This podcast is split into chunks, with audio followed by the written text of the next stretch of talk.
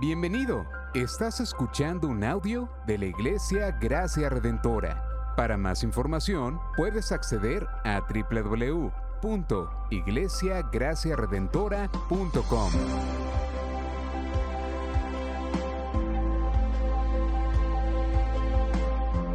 En la exposición de la palabra, el pastor Xavier Torrado.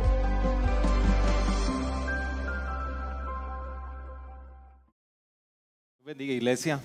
Les voy a invitar que de pie me acompañen al, libro de Éxodo, en reverencia a su palabra, Éxodo 18. Qué bueno verlos hoy, qué bueno saber que un buen grupo resistió la lluvia y otro grupo esperamos el Señor que no haya sido la lluvia. Pero un gozo estar con ustedes en esta mañana para exponer nuevamente la palabra. Bienvenidos a Gracia Redentora, los que estén por primera, segunda, tercera, cuarta, quinta, cinco años, seis años.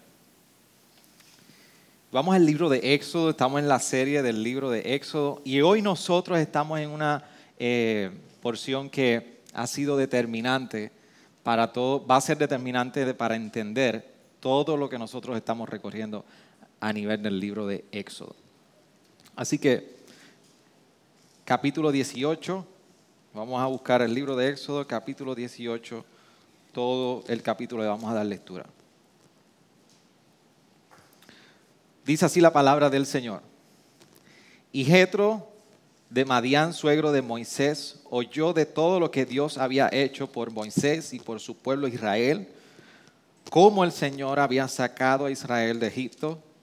Entonces Jetro, suegro de Moisés, tomó a Séfora, mujer de Moisés, después que éste le había enviado a su casa y a sus dos hijos, uno de los cuales se llamaba Gerson, pues Moisés había dicho, he sido peregrino en tierra extranjera.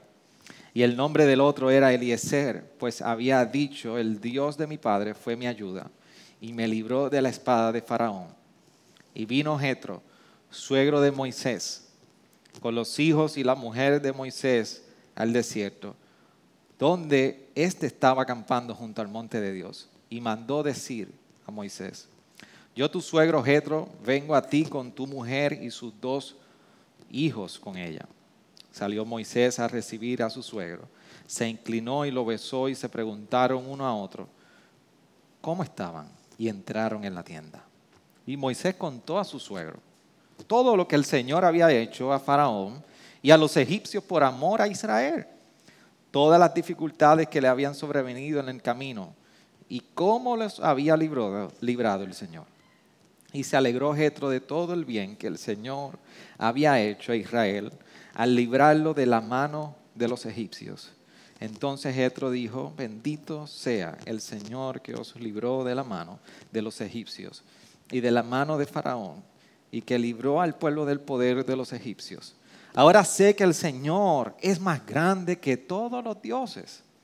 Ciertamente esto se probó cuando trataron al pueblo con arrogancia. Y Jetro, suegro de Moisés, tomó un holocausto y sacrificio para Dios y Aarón vino con él, con todos los ancianos de Israel a comer con el suegro de Moisés delante de Dios. Y aconteció que el día y al día siguiente Moisés se sentó a juzgar al pueblo y el pueblo estuvo delante de Moisés desde la mañana hasta el atardecer. Cuando el suegro de Moisés vio todo lo que él hacía por el pueblo, dijo, ¿qué es esto que haces por el pueblo? ¿Por qué juzgas tú solo y todo el pueblo está delante de ti desde la mañana hasta el atardecer? Y respondió Moisés a su suegro, porque el pueblo viene a mí para consultar a Dios. Cuando vienen un pleito, vienen a mí, yo juzgo entre uno y otro, dándoles a conocer los estatutos de Dios y sus leyes. Y el suegro de Moisés le dijo, no está bien lo que haces. Con seguridad desfallecerás tú y también este pueblo que está contigo sobre el pueblo, sobre el trabajo, porque el trabajo es demasiado pesado para ti. No puedes hacerlo tú solo. Ahora escúchame. Yo te aconsejaré y Dios estará contigo. Sé tú el representante del pueblo delante de Dios y somete los asuntos a Dios. y enséñale los estatutos y las leyes y hazle saber el camino en que debes andar y la obra que han de realizar.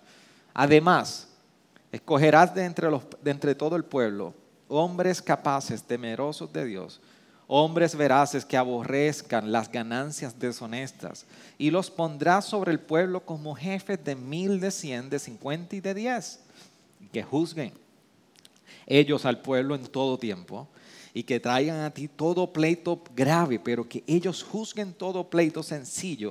Así será, será más fácil para ti y ellos llevarán la carga contigo. Si haces esto y Dios te lo manda, tú podrás resistir y todo este pueblo por su parte irá en paz a su lugar. Moisés escuchó a su suegro e hizo todo lo que él había dicho. Y escogió Moisés hombres capaces de entre todo Israel y los puso por cabeza del pueblo como jefes de mil, de cien, de cincuenta y de diez. Ellos juzgaban al pueblo en todo tiempo. El pleito difícil lo traían a Moisés, mas todo pleito sencillo lo juzgaban ellos. Y Moisés despidió a su suegro y éste se fue a su tierra. Parece una simple anécdota de un suegro que se encuentra con su yerno después de mucho tiempo. Pero hay mucho que la palabra del Señor tiene que enseñarnos de historias como esta. ¿Qué tal si oramos y le pedimos al Señor que en esta mañana, ya casi tarde, traiga convencimiento a nuestras vidas y nos ayude a entender cómo aplicar pasajes como este en nuestro diario vivir?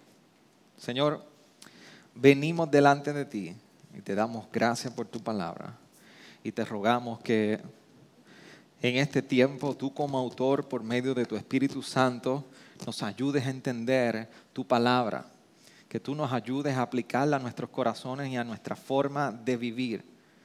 Te ruego, Señor, que en cada uno de nosotros, en los corazones inquietos durante este tiempo, Señor, tú traigas convicción.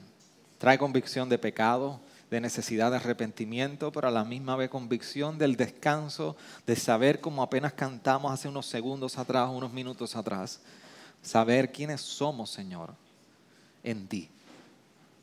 Ayúdanos, Señor. En tu nombre rogamos. Amén. Amén. Amén. Éxodo 18. A Éxodo 18 le llaman el pivote o prácticamente le pueden llamar el gozne, sobre el cual, si usted sabe lo que es un gozne, ¿verdad? Una puerta cuando lo que tiene, que lo que agarra y permite que, que gire, es un gozne. Y eso permite que de un lado a otro la puerta se pueda mover. Éxodo 18 pareciera que es ese gozne en el, en el cual la, la, la, transición de Éxodo se puede mover de periodos o partes o estructuras en estructura. Porque antes de yo continuar en Éxodo 18, yo quiero que podamos repasar un poco cómo hemos llegado al capítulo 18 y podamos repasar el flujo de la estructura del libro de Éxodo. Así que este no es un tiempo de estudio bíblico, aunque la predicación no deja ser un tiempo de estudiar y crecer en el conocimiento de la palabra. Entonces, nosotros la manera que estamos abordando Éxodo es en tres partes esenciales que nos permiten resumir los 40 capítulos que tiene Éxodo. Como ustedes bien saben, Éxodo es una historia que un autor está escribiendo, una historia verdadera, inspirada por Dios. Pero cuando nosotros vamos a la Biblia, es bien importante que Éxodo se lee muy distinto a una carta. Así que usted escribir una historia es muy distinto a escribir una carta. Así que cuando vamos a las cartas eh, pastorales, Timoteo, primera y segunda de Timoteo, vemos Tito, cuando vamos a Tesalonicense, cuando vamos al libro de Hechos, una narrativa. El libro de Éxodo precisamente es una narrativa. Se escribió de eventos reales que sucedieron, pero hubo alguien que recopiló y decidió compartir esa historia, que es Moisés. Y ese capítulo 18 y la estructura del libro de Éxodo, nosotros la abordamos en tres partes. Del capítulo 1 al capítulo 18, lo que hemos estado viendo es la liberación del pueblo de Israel. Vemos todo el proceso, como el autor nos está describiendo, la liberación del pueblo de Israel. Pero después, a partir del capítulo 19 hasta el capítulo 34, nosotros vamos a ver un periodo de demandas. Porque ya la semana que viene vamos a ver ese momento donde Dios le está dando a Israel la ley. Su ley. ¿Saben cuáles son la ley? Los diez mandamientos. Así que vamos a estar abordando por primera vez cuando estos diez mandamientos son dados al pueblo de Israel. Así que hay un periodo del capítulo 19 al 34 donde vemos cómo esta ley es dada al pueblo y cómo se va aplicando al pueblo. Y cómo vemos a Moisés luchando con el pueblo en esa aplicación. Pero del capítulo 35 al 40, entonces comenzamos a ver específicamente lo que es la morada de Dios entre su pueblo. Y yo creo que, qué chévere está quedando eso, ¿verdad? Demandas, liberación, demandas y morada de Dios entre el pueblo. Entonces, ¿por qué es importante el capítulo 18? Yo no sé si ustedes han podido ver um, recientemente, bueno, ese video lleva mucho tiempo eh, recorriendo las redes y es, eh, al parecer, unos pastores en Europa están rescatando a una oveja, no sé si han visto este video, pero es bien curioso y tiene muchas aplicaciones. Una oveja que parece que está eh, en el campo, decimos, encajada en una zanja, bien ancha. No sé si la han visto. Y se le ve a que eh, la parte de atrás y las dos patas y ven los pastores sacándola y la sacan y lo que hace es que la oveja sale brincando y vuelve y cae en la misma zanja de cabeza. Entonces, ese video lleva recorriendo mucho tiempo las redes. Y, la gente lo aplica con, la dieta. Este soy yo en la dieta. Me pongo de dieta y vuelvo y caigo en, la misma zanja. Y la sigue la gente aplicando en mil diversas cosas. Pero hay una analogía, o más bien sirve de metáfora a nuestra vida espiritual. Y la, el rol del Espíritu Santo sacándonos de, de una zanja y nosotros brincando y cayendo en lo mismo.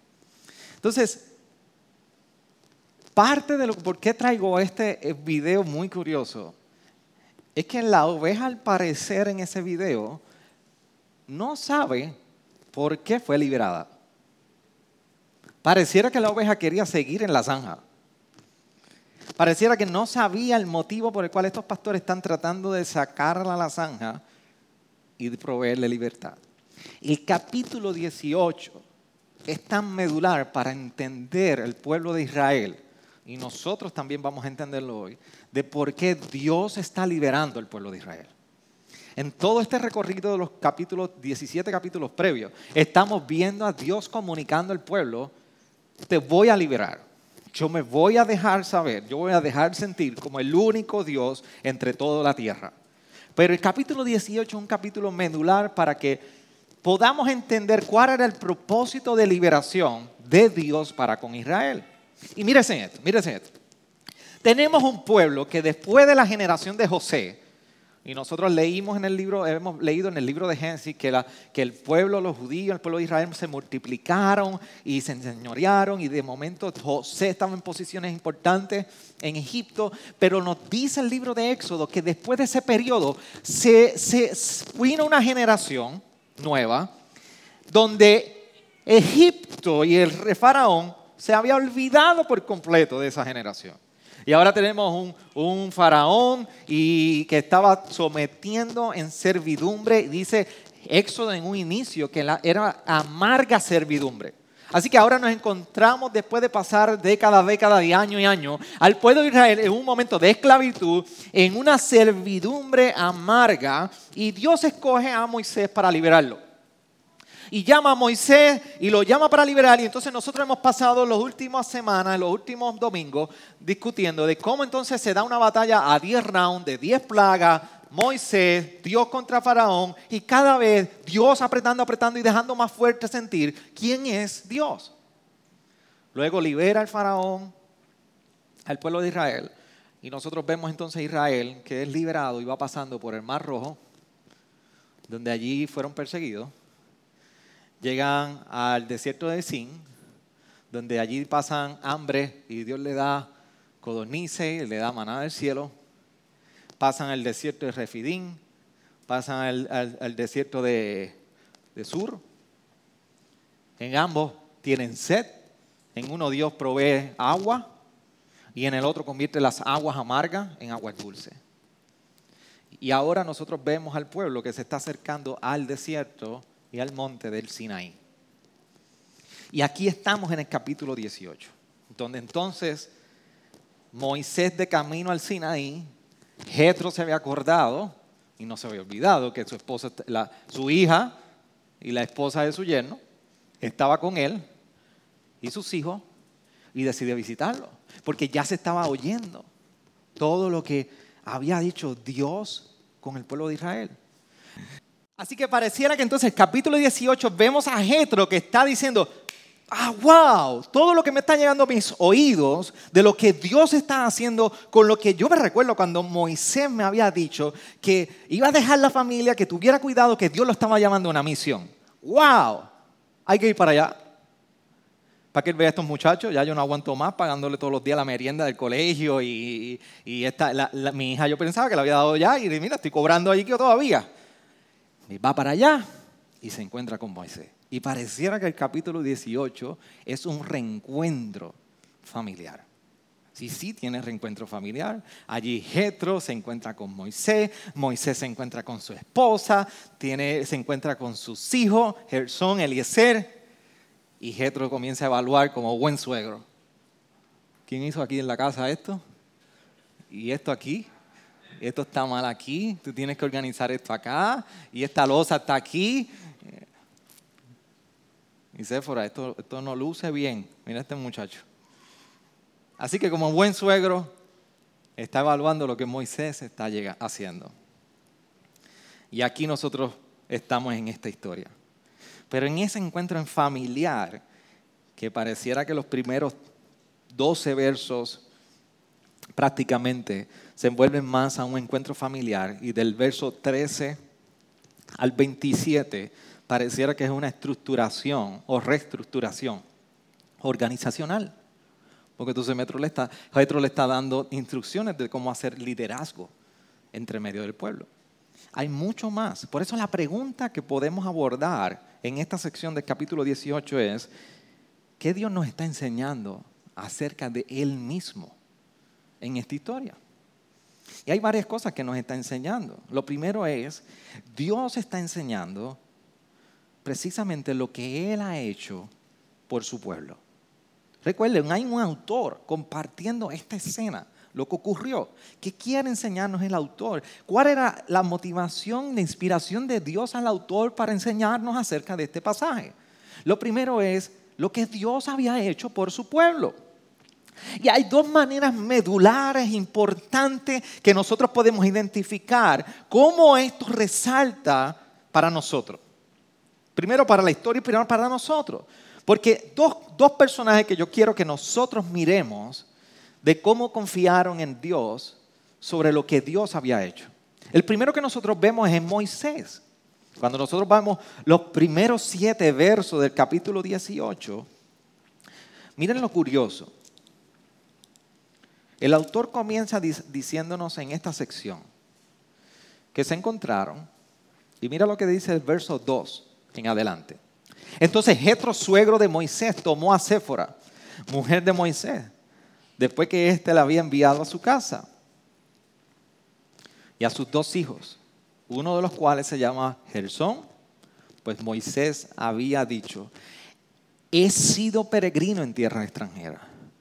Y el nombre del otro era Eliezer, pues había dicho, el Dios de mi padre fue mi ayuda y me libró de la espada de Faraón.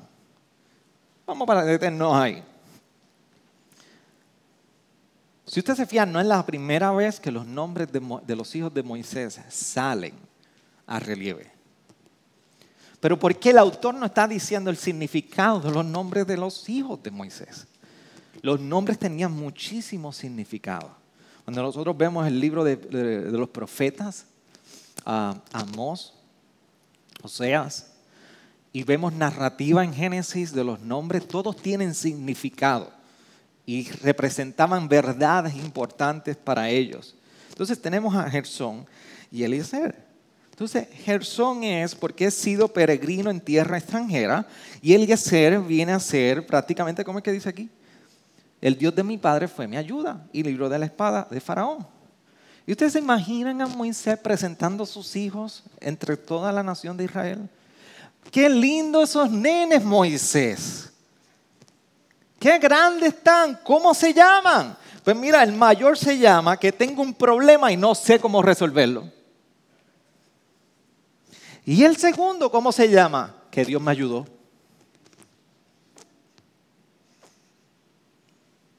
Nosotros a veces quisiéramos poner esos nombres a nuestros hijos. Dios me ayudó sobre todas las cosas. Pero el nombre que, Moisés le había puesto a sus hijos era un nombre, que, un nombre que representaba la confianza de Dios en las promesas de, en la, la confianza de Moisés en las promesas de Dios. Los nombres que fueron dados a sus hijos y yo no quiero que nosotros descansemos y hagamos de los nombres como la parte medular de todo esto. Yo quiero que usted entienda cómo Moisés estaba confiando en Dios. En Éxodo 4, versículo 20, es la primera vez que se mencionan los hijos de Moisés. Y que tenía hijos. Que dejó a su esposa Sephora y a sus dos hijos. Y ahora se nos está diciendo cuáles eran los nombres de sus hijos. Y en el capítulo 4, si usted recuerda muy bien lo que hemos predicado y hemos compartido del libro y hemos leído, todavía no había ocurrido las plagas, todavía no había ocurrido que el pueblo estuviera en el desierto. Así que Moisés sale a, responder en el llamado de Dios como liberador para el pueblo de Israel, en plena confianza de que aunque iba a estar en tierra extranjera, Dios iba a hacer su ayuda. Así que si hay una verdad que Dios nos enseña acerca de Él, es que Él puede ser confiado. Podemos confiar en Él. Moisés supo confiar en Dios. El nombre de sus hijos precisamente representaba la esperanza y la confianza que tenía en Dios. Dios puede ser confiado. Tú y yo podemos confiar en Dios. Y si hay algo que el autor en Éxodo, en este capítulo en particular, nos recuerda, es que Dios tarde o temprano cumple sus promesas para con sus hijos. No las que tú quieres, no las que tú dices, las que Él ha dado. Tarde o temprano Dios cumple sus promesas. Y aquí vemos cumpliendo la promesa de liberar al pueblo. Y en medio de inseguridades, Moisés pudo afirmar en confianza que aunque estoy en tierra extranjera, mi Dios me librará. Y vemos a Dios liberando el pueblo. Mi pregunta para ti es, ¿cómo tú estás confiando en Dios? Cómo tu vida es un reflejo de confianza en el Señor. ¿Confías realmente en Él o, realmente tú estás tomando tus decisiones por tu propia cuenta? O como decimos en el buen puertorriqueño, a mi manera, cuando me da la gana y como me da la gana. Contéstate esta pregunta. ¿Cómo se ve tu confianza en el Señor? ¿Cómo se ve tu confianza en el Señor? Y no solamente eso. La confianza de Moisés en Dios. El versículo 8 dice, y Moisés contó a su suegro todo lo que el Señor había hecho a Faraón y a los egipcios por amor a Israel, todas las dificultades que le habían sobrevenido en el camino, cómo lo había librado el Señor. En cierta manera, lo que había en la boca de Moisés era un acto de adoración por lo que Dios había hecho. Así que llega Jetro y Moisés no paró de compartir a Jetro que a pesar de las dificultades, a pesar de todo lo que había sobrevenido en el camino, Dios los había librado.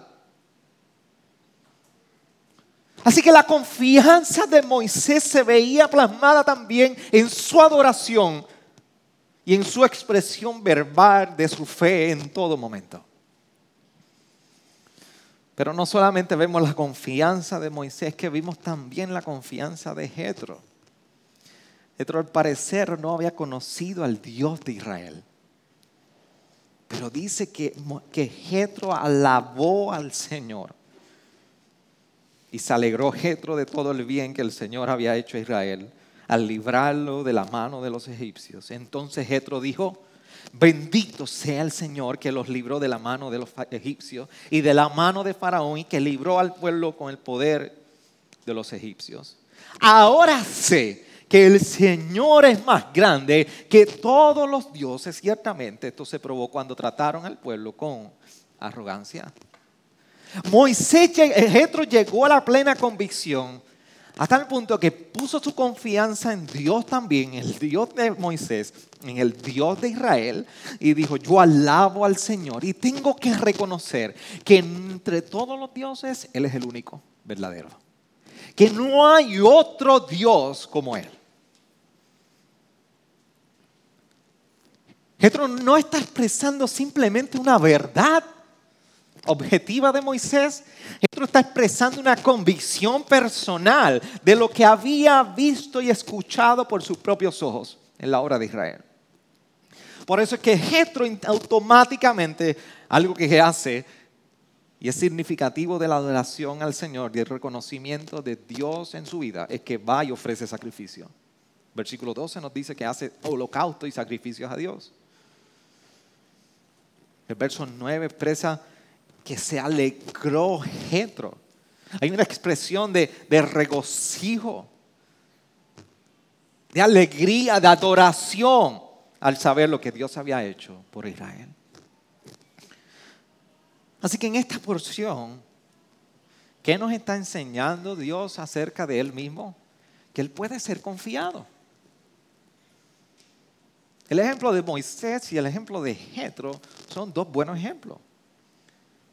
Estemos en la fe, podemos confiar en Él. Tú no estás en la fe. Hoy es un buen día para tú poner tu confianza en Él. Pero lo segundo que nosotros vemos de lo que el Señor desea dar a conocer acerca del mismo, no solamente lo que Él ha hecho por su pueblo para que podamos confiar en Él, sino también que Él deseaba que su ley fuera conocida. Por eso el capítulo 18 también es un preámbulo al momento de dar la ley. Antes de, de dar la ley explícitamente, vemos en el capítulo 18 cómo el pueblo está siendo preparado para ese momento. Por eso, en ese momento, Dios está orquestando todo de manera que la ley llegara al pueblo. Y lo primero que comienza a hacer es que le da las instrucciones a Moisés por medio de Jetro. Jetro tenía un problema. Jetro tenía un problema que nos dice el versículo 18. ¿Cuál era el problema? Con seguridad de fallecerás tú y también este pueblo que está contigo. Porque el trabajo es demasiado pesado para ti. No puedes hacerlo tú solo. Jetro estaba viendo un problema en la vida de Moisés. Decía, la carga es demasiada, estar todo el día aconsejando, todo el día prácticamente recibiendo personas para tú emitir juicio de sus problemas. Vas a desfallecer. La solución, dice el versículo 19, ahora escúchame, yo te aconsejaré y Dios estará contigo. Sé tú el representante del pueblo delante de Dios y somete los asuntos a Dios. Era el consejo que Jetro le estaba dando. Asume el lugar tuyo como intermediario y levanta hombres que no, que aborrezcan las ganancias deshonestas y que puedan emitir juicios juntamente contigo. Y déjame decirle, pero pastor, ¿qué tiene que ver la relación de lo que es el problema de Moisés y la, y la solución que Jetro le está dando con, con, con, la ley de Dios que quiere ser dada a conocer, que Dios quiere dar a conocer? Tiene muchísima relación porque aunque podemos pensar que este pasaje es de, liderazgo, podemos pensar que este pasaje es sobre eh, consejos para organizar organización corporativa. Ciertamente hay buenos principios que nosotros podemos obtener, ciertamente hay buenos libros acerca de esta sección. Pero el punto principal de este pasaje es la ley del Señor. Porque al final en el versículo 20 está diciendo, y enséñales los estatutos y las leyes y hazles saber el camino en que debes andar y la obra que han de realizar. Ese era el propósito de la ley. Así que el punto principal en esta sección precisamente es la ley del Señor. Así que este verso 20 revela precisamente el propósito de la ley y el propósito de toda la sección. Que el pueblo necesitaba conocer la ley de Dios. El pueblo que había sido liberado, había un pueblo que necesitaba ser liberado, pero a la misma había un pueblo que necesitaba la ley del Señor. ¿Y para qué era la ley? ¿Simplemente para dar fuerte al pueblo? No. Dios los había liberado para que ellos conocieran quién era el Señor. Y el propósito de la ley era revelar el carácter de quién era Dios. El pueblo de Israel no solamente Dios los liberó y los dejó, sino que también les dijo, no, no, no, vengan acá, ustedes necesitan conocer cuáles son mis estatutos para que ustedes sepan cómo caminar y vivir conforme a la obra que yo he determinado que ustedes deben realizar. Así que al final de todo el propósito de Dios es poder revelar su carácter por medio de la ley. Dios había rescatado el pueblo para que ellos lo conocieran.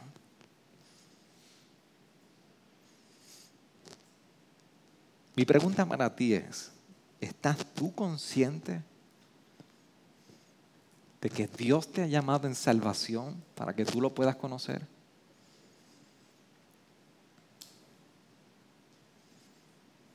¿Estás tú consciente que Dios nos ha llamado para salvación para que tú y yo lo podamos conocer?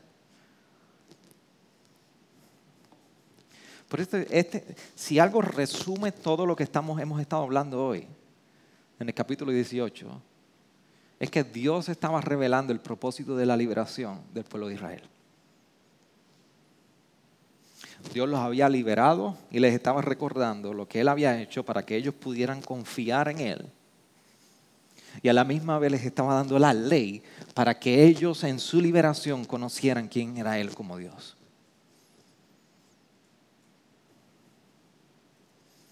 Entonces la pregunta es,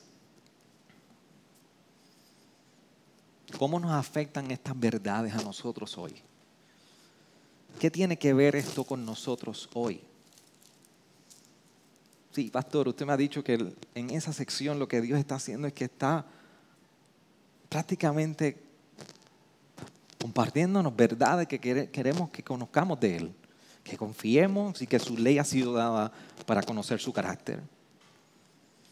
Pero ¿cómo esto me transforma? ¿Cómo hoy me guía? ¿Qué relación tiene conmigo en la semana?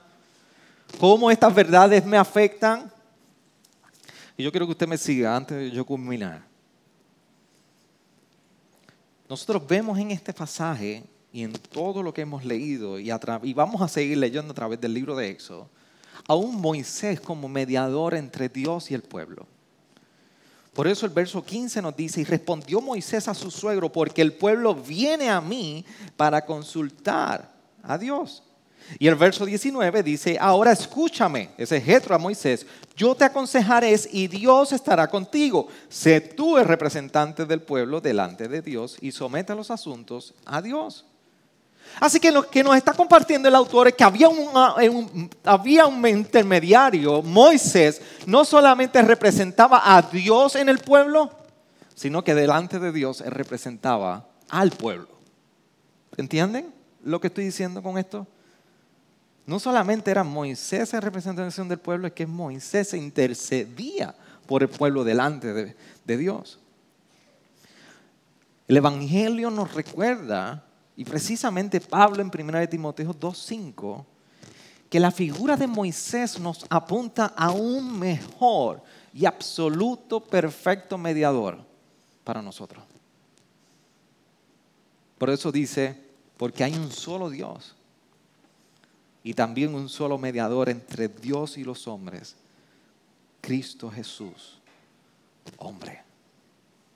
La historia de Éxodo 18 nos recuerda que para ti para mí hay un mejor mediador entre Dios y nosotros, que intercede por nuestros pecados a tal punto que murió en la cruz por cada uno de nosotros. Se llama Jesús. El autor de Hebreos en el capítulo 3 lo describe así a este Jesús como uno superior a Moisés, cuando dice, los primeros tres versos de ese capítulo 3 de Hebreos. Por tanto, hermanos, santos, participantes del llamamiento celestial, considerad a Jesús, el apóstol y sumo sacerdote de nuestra fe, el cual fue fiel a lo que designó, como también lo fue Moisés en toda la casa de Dios. Porque él ha sido considerado digno de más gloria que Moisés, así como el constructor de la casa tiene más honra que la casa. Moisés representaba ciertos fundamentos, pero realmente hay uno superior que Moisés para nosotros y se llama Jesús. Por eso cuando nosotros recurrimos a, Moisés, a Jesús, en Jesús nosotros podemos ser recordados a través de la historia de Éxodo 18 que nosotros tenemos provisión y amor de Dios para nosotros. En Jesús hemos conocido esa, provisión y ese amor de Dios para cada uno de nosotros. Capítulo 18 de Éxodo no está exento de compartirnos cómo el caminar fue difícil para Israel. Y Moisés contó a su suegro todo lo que el Señor había hecho a Faraón y a los egipcios por amor a Israel todas las dificultades que le habían sobrevenido en el camino y cómo los había librado el Señor. El camino de Israel fue difícil. En el Mar Rojo, Dios le dio la victoria sobre los egipcios. En el desierto de Sin, llegaron y se dieron cuenta que tenían hambre y no había nada de qué comer. Y Dios determinó proveer codornices que caían y maná del cielo y la hambre fue saciada. En el desierto de Redifín, Refidín, Refidín, no había agua. Y Dios dio, proveyó agua de una peña. Llegan al desierto de Sur, siguen recorriendo y se encuentra que tienen sed nuevamente. Y la agua que está disponible es amarga. ¿Alguna vez usted ha bebido agua de la playa?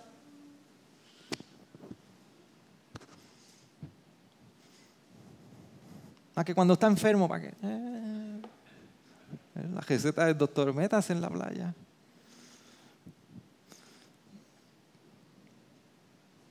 Y aún así Dios tornó el agua amarga en agua dulce.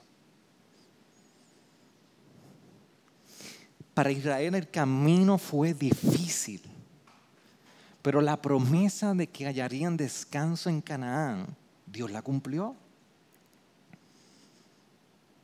Por eso el comentarista de nombre Anthony Selvaggio decía, el camino es difícil, pero termina en descanso. En estos días yo repasaba la historia del peregrino de Yumbuyan con las nenas.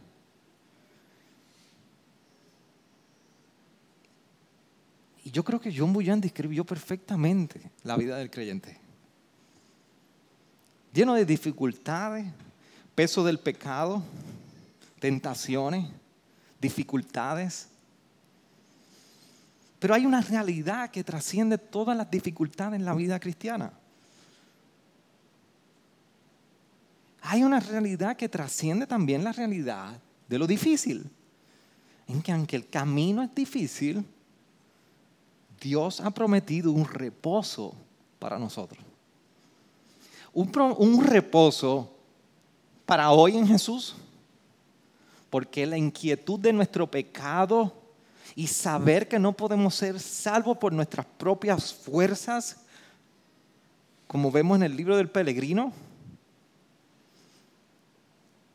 Nosotros nunca podremos ser salvos por nuestras propias fuerzas. Pero se nos ha prometido un reposo en Jesús. Al saber que tal y cual como tú y yo somos, podemos venir a Él. Venid a mí todos los trabajados y cansados y tomar mi yugo y mi carga. El yugo es fácil y su carga es ligera. Eso tiene, tiene una representación espiritual. Que tú puedes venir tal cual eres delante de Dios y poner tu fe en Jesús y tú puedes hallar reposo, no físicamente, el camino sigue siendo difícil, pero en tu vida espiritual tú puedes descansar que has hallado salvación. Y para el creyente la esperanza eterna es que vamos a hallar físicamente, espiritualmente, un reposo eterno por toda la eternidad, precisamente.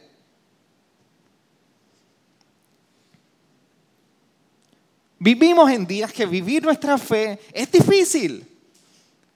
Debemos ser recordados porque estamos pegados a las noticias 24/7, ya sea en un televisor o en Twitter o en Facebook. Peor aún porque las noticias están instantáneas. De hecho, si usted entra a Twitter, y yo soy un usuario de Twitter constantemente para las noticias, y usted quiere conocer de los eventos de la guerra en Ucrania, hay un disclaimer que dice, cuidado, las imágenes son impactantes, cuidado con la sensibilidad de las imágenes, sensibilidad de las imágenes. Porque las noticias llegan, cae una bomba y usted la ve al momento. Periodos como estos son difíciles para el peregrino y el extranjero que estamos en tierra extranjera, pero que a la misma vez hemos afirmado que el Dios nuestro nos salvará y está con nosotros. Es retante.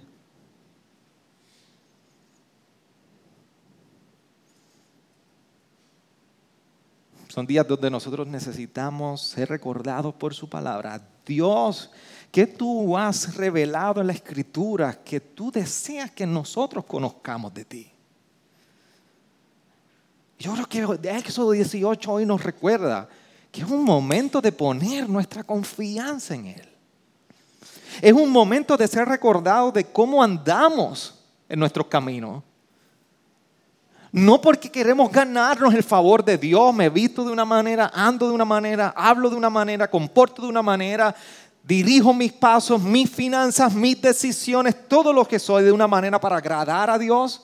Sí, eso lleva como adoración al Señor pero el reflejo de nuestros caminos, de cómo nosotros aplicamos sus estatutos, es un reflejo de más allá de lo mejor que nos podemos ver. Es un reflejo de que conocemos a Dios.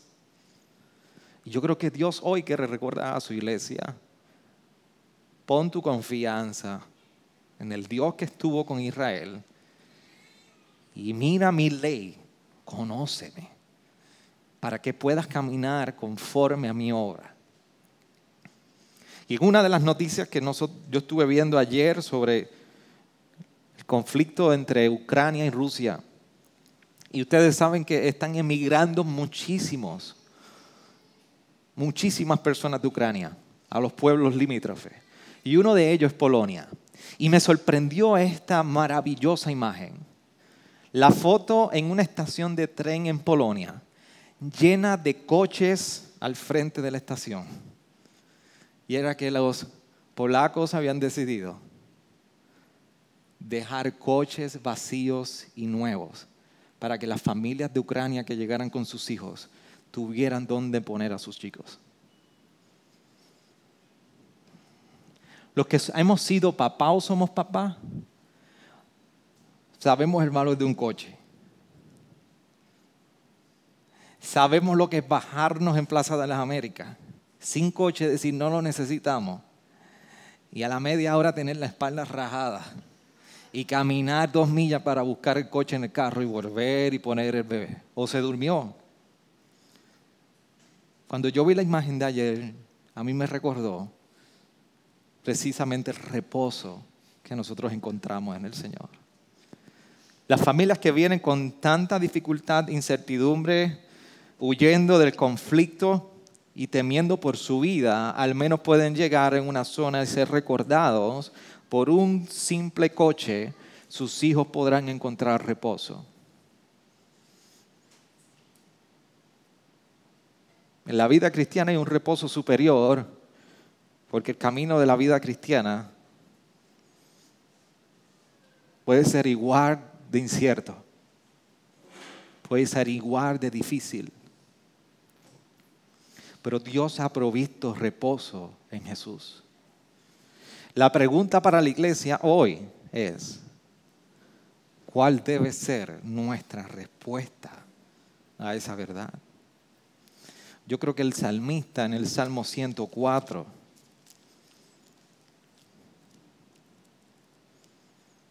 proveer unas palabras que podemos compartir. El Salmo 105, perdón, en el verso 42, 45. Cuando el salmista expresaba, porque se acordó de su santa palabra, dada a Abraham su siervo, y sacó a su pueblo con alegría y a sus escogidos con gritos de júbilo. También le dio las tierras de las naciones, les dio las tierras de las naciones y poseyeron el fruto del trabajo de los pueblos, a fin de que guardaran sus estatutos y observaran sus leyes. Aleluya. Dios cumple sus promesas podemos confiar en Él. Y por eso podemos vivir conforme a su ley, porque lo hemos conocido. Inclina tu rostro ahí donde tú estás. Y solamente medita un minuto, dos minutos. Lo que tú has escuchado.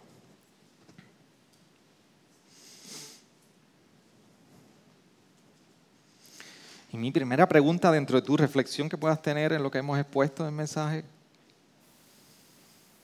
Y hoy llegamos para reflexionar. Es cómo estás confiando en Dios.